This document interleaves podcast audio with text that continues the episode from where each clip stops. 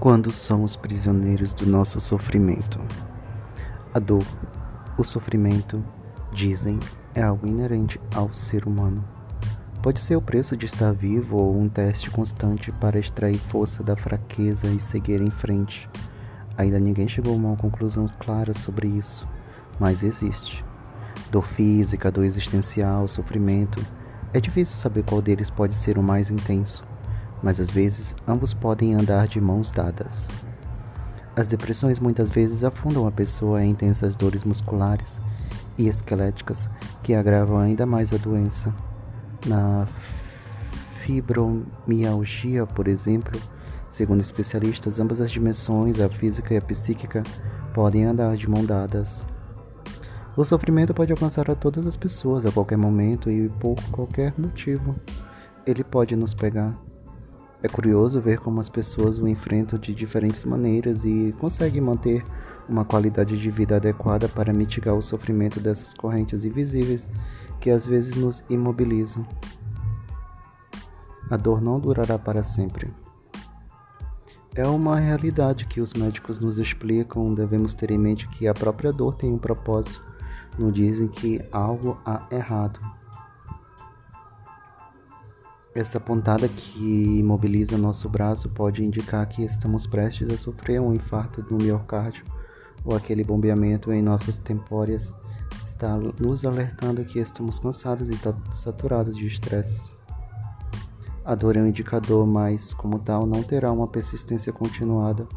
O cérebro geralmente o envia em etapas de intensidade diferentes, no caso de ser de origem física. No caso de tal condição ser psicológica, dependerá em grande parte de nós mesmos para podermos enfraquecê-la, enfrentando sua origem.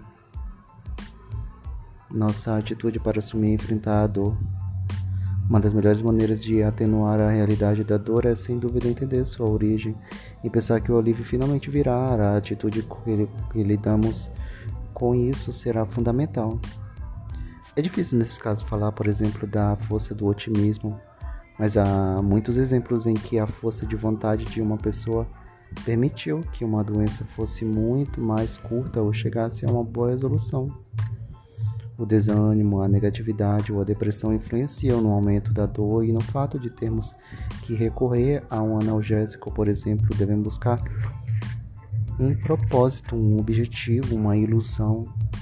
Seja uma depressão, uma enxaqueca, um momento de desespero e tristeza, tudo pode ser melhor enfrentado se injetarmos uma dose de otimismo, uma autoestima bem reforçada e o desejo de continuar vivendo os dias com alegria, energia, fará muito mais por nós do que qualquer vitamina ou analgésico. Apoio social para encontrar alívio. Sentir-se compreendido e cuidado é mais uma corda para não cair, para que a cada dia a dor ou o sofrimento diminua e possamos enxergar aquele horizonte onde o bem-estar já chega. Às vezes a realidade da dor não é bem compreendida e afunda muitas pessoas em uma solidão acentuada.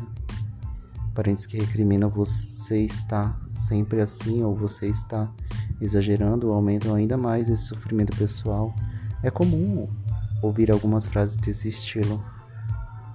Portanto, devemos saber buscar o apoio adequado àquela pessoa em ou aqueles que realmente podem nos entender, seja porque passaram pela mesma situação ou porque têm uma sincera proximidade e carinho por nós.